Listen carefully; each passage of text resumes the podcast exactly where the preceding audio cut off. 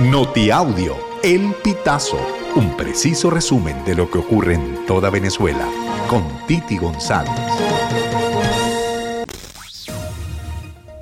Bienvenidos a una nueva emisión del Notiaudio El Pitazo del 23 de noviembre del 2023.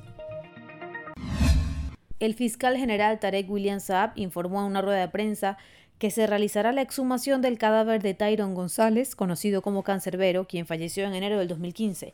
El procedimiento ocurre a manos de un equipo forense en el Cementerio Metropolitano de Maracay.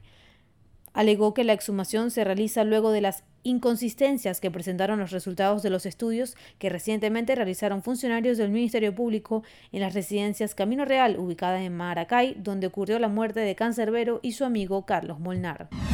La migración venezolana aportó un total de 409.7 millones de dólares en impuestos a la economía chilena durante el año 2022, lo que representa 1% de la recaudación fiscal total, reveló el reciente informe sobre el impacto económico del éxodo criollo en el país austral.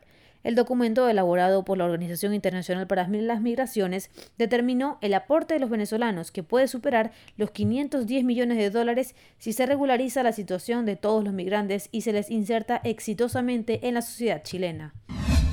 Elianis Valentina Mora, de 8 años. A su corta edad era víctima de constantes maltratos por parte de su madrastra. El 21 de noviembre, estas lesiones fueron graves. La pequeña recibió un golpe en la cabeza con un martillo, al no tener fuerza para hacerlas flexiones que la mujer impuso como castigo y murió. Así lo informó el 6CPC. En su cuenta de la red social Instagram, el director de nacional del 6CPC, comisario Douglas Rico, señaló que este caso fue esclarecido luego de un exhaustivo trabajo realizado por los uniformados de la Coordinación Estadal de Supervisión de Investigación de Homicidios de Carabobo y la Delegación Municipal de Tocuyito.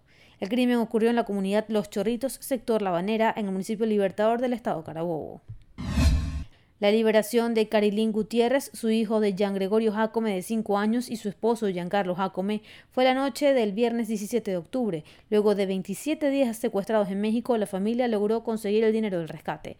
Los delincuentes pidieron 3.500 dólares por cada uno. Sin embargo, la familia salió de Venezuela hace 7 años debido a la crisis económica y la falta de oportunidades. Pagar esta cantidad de dinero no era una posibilidad porque no lo tenían. Cruzaron la selva del Darién con la esperanza de llegar a Estados Unidos y tener un mejor futuro, especialmente para su niño. El secuestro hizo que los familiares en Venezuela y Estados Unidos debieran encontrar dinero de cualquier forma.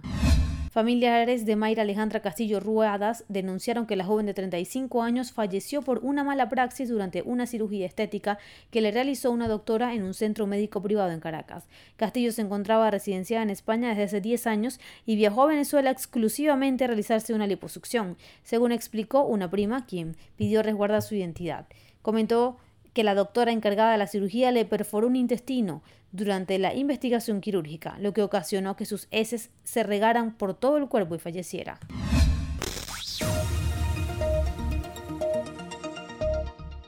Amigos, así finalizamos. Si quieres conocer más informaciones, ingresa a elpitazo.net.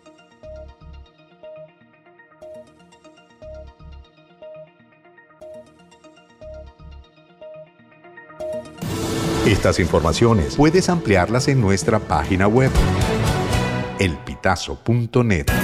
También recibimos tus denuncias vía SMS o WhatsApp a través del 0414-230-2934.